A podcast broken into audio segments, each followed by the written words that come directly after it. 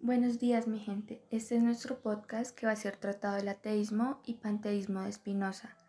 Espero estén bien conectados para llenarse la mejor información.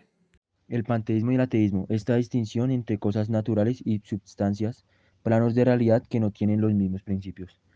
Hace increíble que se haya interpretado la substancia de Spinoza como la totalidad omnicomprensiva de las realidades singulares, las cosas naturales, los modos, en sentido panteísta.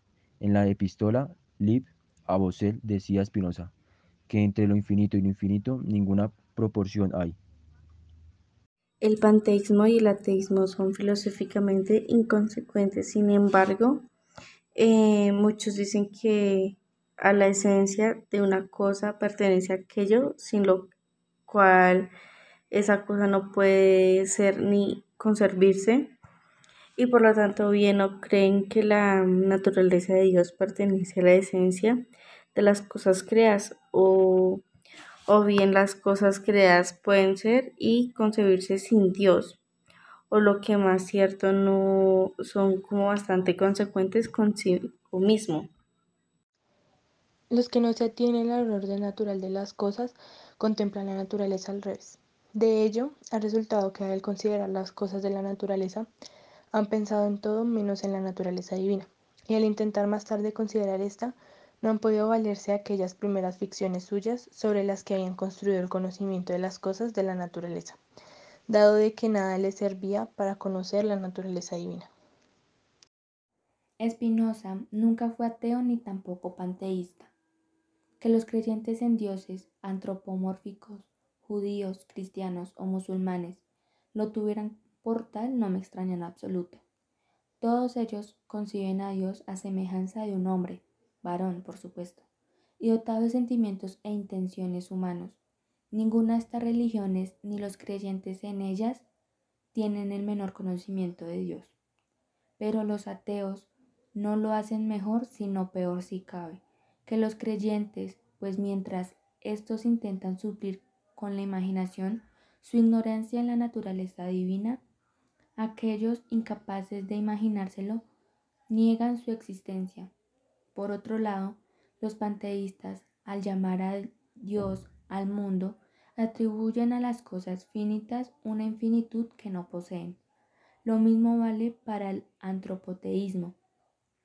De Feuerbach, Spinoza, contra unos y otros, afirmó la existencia del ser eterno e infinito y lo llamó Dios o naturaleza. Bueno, pero distinguió sin separar las dos naturalezas. En la naturaleza, por decirlo así, la naturaleza eh, naturante o creadora de la naturaleza naturada o creada.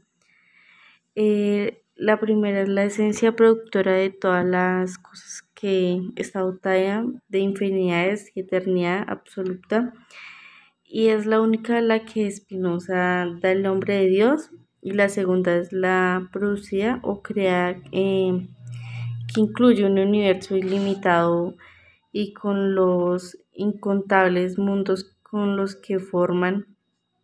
Y pues así como todas las cosas finitas que habitan en ellos, por lo cual censura Spinoza a uno de ellos de a uno de ellos y los otros por los eh, no seguir el orden del naturalidad a la hora de filosofar. Porque han leído mal a Spinoza o no lo han entendido, pero tampoco era panteísta, porque a él eso le parecía una insensatez romántica. Las cosas creadas no tienen poder de construir un atributo, ni teísta, pues cuando los teólogos más racionales siguen atribuyendo personalidad a Dios, él confiesa no saber de qué están hablando.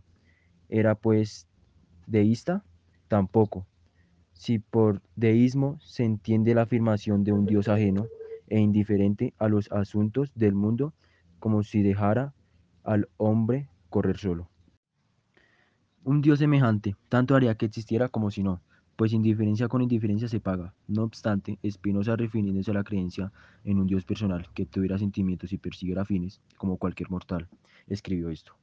Confieso que la opinión que somete todas las cosas a una cierta voluntad divina, indiferente, y que sostiene que todo depende de su capricho, me parece alejarse menos de la verdad que la de aquellos que sostienen que Dios actúa en todo, con la mira puesta en el bien. Pues estos últimos parecen establecer fuera de, fuera de Dios algo que no depende de Dios, y a lo cual Dios se somete en su obrar como a un modelo, o a lo cual como a un determinado. Y ello, sin duda, no significa, sino el sentimiento de Dios al destino, que es lo más absurdo que puede afirmarse de Dios.